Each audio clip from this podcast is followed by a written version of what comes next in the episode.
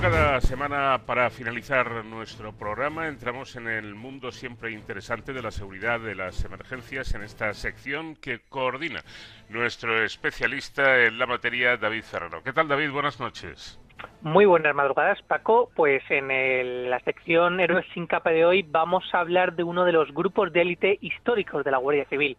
Seguro que muchos de nuestros oyentes, eh, seguro que tú, Paco, por supuesto, eh, habéis oído hablar del GAR, pero ¿Qué es realmente este grupo de acción rápida de, la Guardia Civil? Bueno, hay que decir que el GAR, en comparación con los más de 175 años que tiene la Benemérita, es una unidad joven, ya que nace eh, en 1978 y con el nombre de Unidad Antiterrorista Rural, que también nos va dando algunas pistas ¿no? de por qué surge esta unidad. Bueno, a lo largo de los años eh, su nombre fue cambiando, pero el espíritu del GAR y de sus agentes siempre ha sido el mismo, que es prepararse e intervenir en las situaciones más complejas para garantizar la seguridad.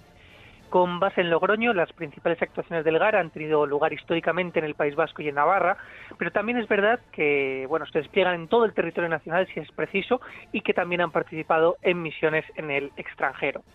Para conocer más en profundidad el trabajo de estos más de 400 agentes que forman el Grupo de Acción Rápida, nos acompaña su jefe operativo, el Teniente Coronel de la Guardia Civil, Valentín Villamayor, que ya está aquí con nosotros. Buenas noches y gracias por atendernos.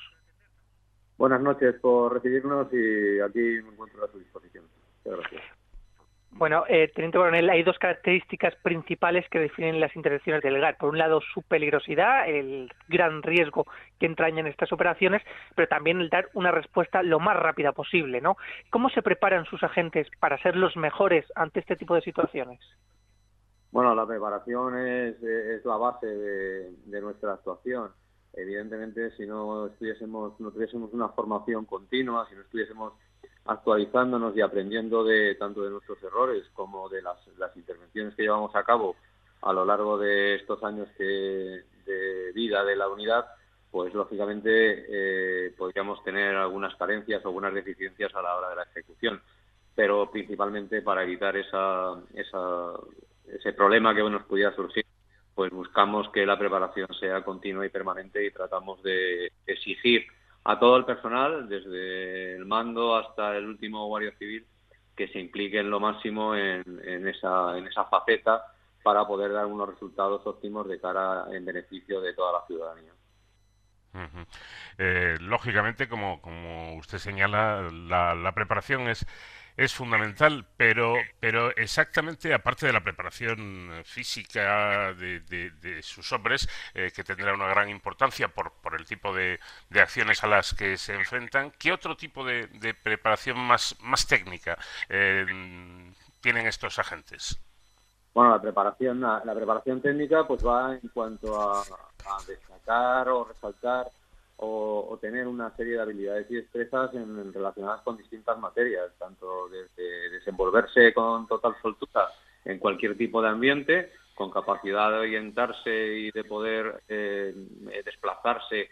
eh, sin, necesidad de medios técnicos o con ellos o aprovecharlos adecuadamente ellos, además de, la utilización de las armas de fuego, eh, el tema de la utilización de técnicas de defensa personal y, lo que sería la neutralización de posibles agresiones, a la conducción de vehículos, lanzamiento desde aeronaves, eh, franqueamiento operativo, etcétera, etcétera. Y desde su experiencia, teniente coronel, ¿cuál ha sido, digamos, la, situación más complicada a la que han tenido que hacer frente estos, estos agentes a lo largo de, de su carrera? Bueno, pues la situación más complicada siempre es el enfrentamiento armado Evidentemente, cuando llegas a esa situación, es una situación muy crítica, donde el nivel de estrés y el efecto túnel de la situación, pues te hace tener que tengas, o por lo menos eh, la, eh, la serenidad de poder responder adecuadamente y siendo lo menos lesivo posible. Coronel, Sí, la historia un poco de, del GAR va unida a, la lucha antiterrorista en España, principalmente contra la banda terrorista ETA. Eh, desde luego no fue una lucha fácil, para nada. Por el camino eh, quedaron las, las vidas de más de 200 guardias civiles asesinados. Ahora que ETA se ha vencido, al menos policialmente hablando, ¿qué se siente al mirar atrás desde una unidad que ha tenido una buena parte de la responsabilidad en su desaparición? Bueno, la, satisfacción es la de haber cumplido. Primero porque nosotros hemos sido hemos sido una herramienta creada principalmente para la lucha contra ETA.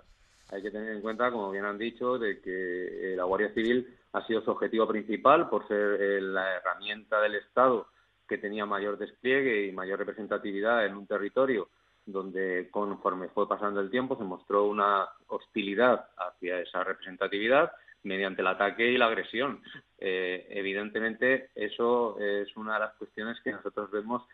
que haber podido conseguir eh, eh, controlar el territorio, por decirlo de alguna manera, dado que en los años que nosotros se funda la unidad, ETA campaba por sus respetos, ETA atacaba donde, cuándo y como quería, y la actitud de, de las fuerzas y cuerpos de seguridad en ese momento era una actitud, pues a lo mejor más pasiva por la situación, por la situación de, de inseguridad, la inseguridad jurídica del momento, dado de que eran los primeros años de la democracia. Eh, y bueno, pues esa serie de circunstancias eh, creo que hicieron que apareciésemos nosotros y nosotros al final lo que he dicho la, es la satisfacción del deber cumplido nuestro creo que es creo que es lo mejor que podemos decir de eso porque fuimos creados para a una misión concreta y determinada y creo que la hemos hecho desde el punto de vista policial. Luego hay otros aspectos que evidentemente no nos corresponden a nosotros. Sin embargo, y bueno, yo personalmente creo que afortunadamente el fin de ETA no ha sido el fin del, del. Eh, ¿Qué retos tiene esta unidad de élite de la Guardia Civil en, en la actualidad? ¿Qué retos a afrontar? Afortunadamente, eh, eh, en la lucha contra ETA a nosotros nos ha servido para una cosa, que ha sido para aprender.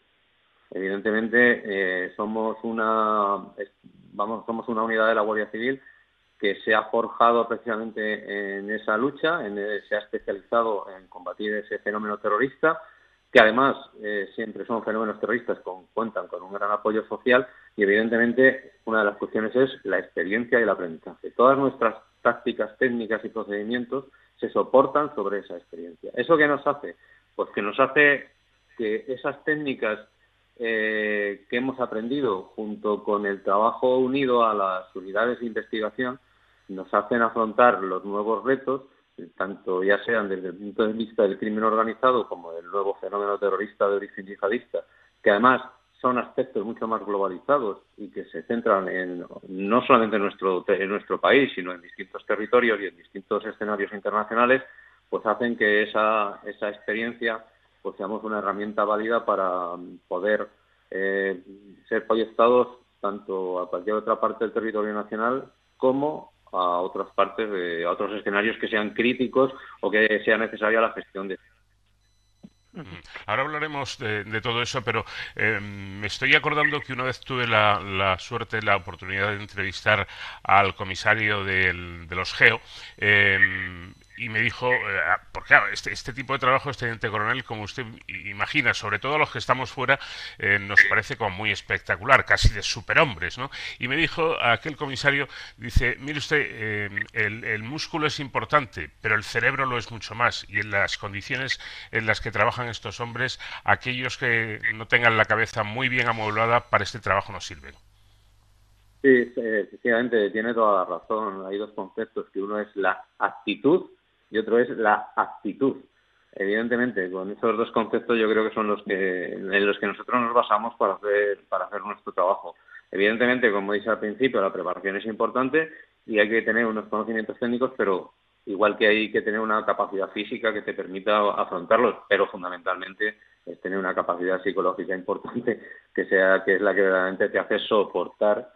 aquellos escenarios o aquellas, aquellas situaciones a las que te puedas enfrentar en, cualquier, en algún momento en, o en alguna situación. Eh, ¿qué, qué, paralelismo, disculpe, hay entre el GAR y, y, el GEO? Hombre, eh, son, son, son misiones totalmente distintas. Eh, desde mi punto de vista, lo que conozco es una unidad de intervención que tiene una capacidad de respuesta contundente ante situaciones muy críticas y nosotros eh, somos una unidad que tenemos capacidad de actuación en, escenarios abiertos y confinados, pero evidentemente nuestro papel es un papel más de más preventivo, por decirlo de alguna manera, eh, donde se exija una respuesta rápida y que la situación sea crítica. evidentemente, nosotros estamos preparados para enfrentarnos a cualquier tipo de delincuente de alto riesgo, pero lógicamente lo que hacemos es más una labor, esa labor preventiva ante ese fenómeno delictivo que al que verdad hay que hay que dificultar su movilidad, hay que dificultar su capacidad de, de, adaptabilidad, de adaptabilidad al terreno o de movimiento o de ocupación del propio terreno. Eh, esa es un poco más nuestra labor. Que a lo que hay que añadir, pues, pues, bueno, que tenemos la preparación y la formación para realizar intervenciones más quirúrgicas o más precisas en alguna, en algunos escenarios o en aquellas situaciones donde eh, se exija esa respuesta contundente en un momento determinado. Yo creo que esto es eh, fundamental, que no solamente es importante eh, la acción, eh, reacción, ¿no? sino también la prevención y el anticiparse eh, para evitar males mayores. Por ahondar un poco en lo que es la logística del GAR, este grupo se estructura en cuatro compañías que están establecidas en el País Vasco y Navarra, pero con capacidad de desplazarse a cualquier lugar. ¿Con qué medios cuentan para realizar su trabajo? Bueno, pues nosotros para realizar el trabajo tenemos una, unos medios que son diferentes a los que utilizan otras unidades. En cuestión de vehículos y demás, pues bueno, al final contamos con unos vehículos de la misma gama que otras unidades del cuerpo. Eh, vehículos principalmente de todo terreno y lógicamente, pues bueno, tanto los tienes tanto eh, con eh, lo que es la, la identificación oficial como vehículos camuflados, porque al final también participamos, nuestra polivalencia es poder realizar trabajos actuaciones uniformados y actuaciones eh, con ropa civil. Eh, bueno, pues contamos con esos medios. Y luego, pues todo lo que es apoyos a puntería, visión nocturna, eh, cámaras térmicas de detección, todo lo que es la capacidad de detección y las comunicaciones que tenemos, bueno, comunicaciones la, dentro de la propia red y malla nacional de Guardia Civil, pues también contamos con equipos para vías satelitales para movernos en escenarios en el extranjero. Por cierto, ¿en qué consiste, cómo es el, trabajo que realiza el GAR cuando eh, sus misiones son en, el extranjero? Bueno, pues nosotros en el extranjero tenemos dos tipos de misiones en función de el, eh, compromiso que adquiera nuestro país en la organización o en, la misión que se despliegue sobre el terreno. Eh, nosotros hemos realizado misiones de unidad tipo SWAT, de intervención, eh, donde además compaginamos de la manera que he comentado antes, el patrullaje externo más la intervención directa o la acción directa sobre el problema que surja en un momento determinado. Y luego tenemos otras que son las, de las labores de asesoramiento, principalmente pues en la formación de nuevas unidades, en, la, en formación o adiestramiento de unidades ya establecidas para mejorar o enseñarles de tácticas, técnicas o procedimientos adecuadas al problema que se van a enfrentar, bueno, pues estas son un poco nuestras nuestras actuaciones en el extranjero van desde una patrulla, de salir de patrulla a, por el escenario en el que te tengas que mover, a simplemente estar en el interior de una base realizando acciones formativas de, de la policía o de militares o de las unidades que se consideren que, que, se, que se han considerado necesarias formar en eso en ese país. ¿no? Eh, ha sido el caso de Irak, por ejemplo, hemos estado integrados dentro del contingente militar español, donde formábamos sus unidades policiales, pues, eh, principalmente la Guardia de Fronteras, ha sido unas unidades de las, de las audiencias que más hemos formado en, en Irak. O ahora, por ejemplo, como estamos implicados en el proyecto García Sahel, donde estamos haciendo una réplica de compañías similares al GAR en cinco, en seis países del Sahel, que es Burkina Faso, Mali, Níger, eh, Chad, Mauritania y Senegal. Entonces, bueno, pues ese es un poco nuestro trabajo en el, en el, extranjero. Ahí, aprovechando hablando de este tema, hay eh, personas que se preguntan qué hacen eh, contingentes españoles, bien de las fuerzas policiales como de fuerzas armadas, en otros países actuando. Yo creo que es importante, Teniente Coronel, también resaltar que el trabajo que se realiza eh, en esos países para crear una estabilidad es importante también para la propia seguridad de nuestro país. Así es. Eh, nosotros, evidentemente, lo que tratamos es de formar, enseñarles lo que nosotros hemos aprendido, lo que nosotros sabemos, eh, transmitirle ese conocimiento, ver cómo lo hacen y cómo lo ejecutan para que sean de lo más eficaces posible y, evidentemente, son nuestra barrera, porque al final lo que se hace son proyectos, o, o es un gasto que supone para los países occidentales hacer esos despliegues allí y que tienen como finalidad el tratar de evitar que esos grupos terroristas o los efectivos de esos grupos terroristas traten de llegar a, la zona europea o a nuestros países en el 2020 ha sido un año complicado para todos. Este 2021 tampoco nos está dando mucha tregua. Veremos, eh, hemos visto cómo empieza, veremos cómo acaba. Pero también ha sido un año complicado para la Guardia Civil y para el GAR, que también ha participado en los dispositivos eh, de prevención y de control eh, contra la, la COVID-19. No queríamos despedirnos sin antes tener unas palabras de recuerdo y, y, de homenaje también para el anterior jefe del grupo del GAR, el teniente coronel Jesús Galloso,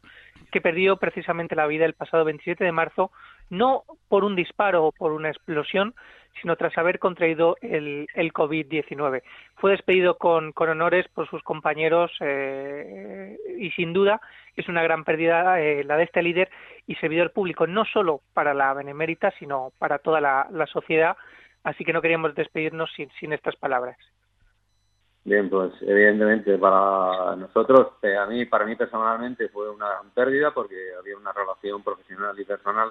importante. Eh, nos estábamos embarcados en un trabajo, en ese trabajo nuevo de, hacer este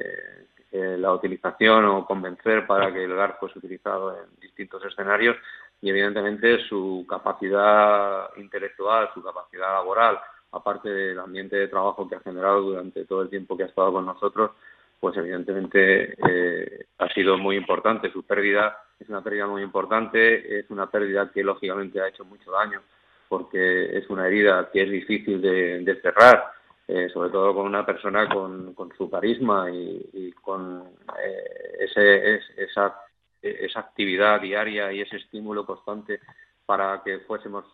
todos mejores, ¿no? siendo él el ejemplo a seguir, ¿no? Y evidentemente yo creo que eso pues, nos ha hecho nos ha hecho mucho daño y lógicamente, pero bueno, esto es como todo, tienes al final tienes que poner un pie en pared, tomar impulso, seguir. Y además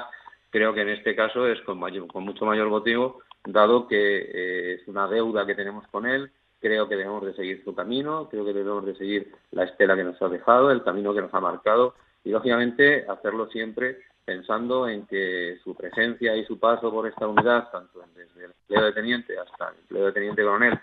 eh, que permaneció aquí, pues lógicamente nos ha servido a todos como esa referencia que creo que es necesaria, porque además este tipo de unidades, donde tú pasas mucho tiempo fuera de tu casa, donde estás en escenarios que, que son complicados, donde las condiciones de vida son, son duras, donde el servicio es exigente, pues lógicamente contar con una persona con ese carisma y con, esa actitud ante toda esa problemática, pues evidentemente eh, refuerza muchísimo los valores. Y es necesario, además, eh, para reforzar ese espíritu, contar con, eh, con estas personas que han tenido ese papel tan relevante a la hora de poder llevarnos y dirigirnos por el camino por el que hemos seguido, porque seguimos trabajando y, y para no perder ni la ilusión ni las ganas y mantener nuestro esfuerzo de manera continua pues para el beneficio de todos los ciudadanos, que creo que es al final el servicio de lo que quería él, de lo que pensaba él y, de, y que creo que es un poco lo que tenemos que darle esa continuidad para mantener su memoria, porque al final, igual que él, pues el resto de, guardias civiles que han fallecido como consecuencia de acto de servicio en esta unidad, pues son nuestro referente, nuestra guía y son nuestro ejemplo a seguir a lo largo de, de todo el tiempo que esperemos que sea muy largo de esto mismo. Eso esperamos, eh, ahí se nota el cariño ¿no? que se tenía a esta, a este, a esta gente. Eh, Teniente Coronel Valentín Villamayor, jefe operativo del Grupo de Acción Rápida del GAR de la Guardia Civil, muchísimas gracias por, por atendernos. A ustedes por eh, llamarnos y, y, sobre todo por darles las gracias por, por la difusión de, de nuestro trabajo y aunque sea, aunque yo creo que debe ser un trabajo callado y constante y y estar ahí siempre para que cuando se nos necesite poder acudir y responder de la mejor manera posible. Muchas gracias a ustedes. Bueno, pues eh, con las palabras del teniente coronel Villamayor nos eh, quedamos, eh, habiendo escuchado con atención estas explicaciones para poder conocer un poco más esta unidad de élite de la Guardia Civil, los GAR. Gracias, como siempre, David, y te espero la próxima semana. Hasta la semana que viene, Paco, y hasta entonces ya saben,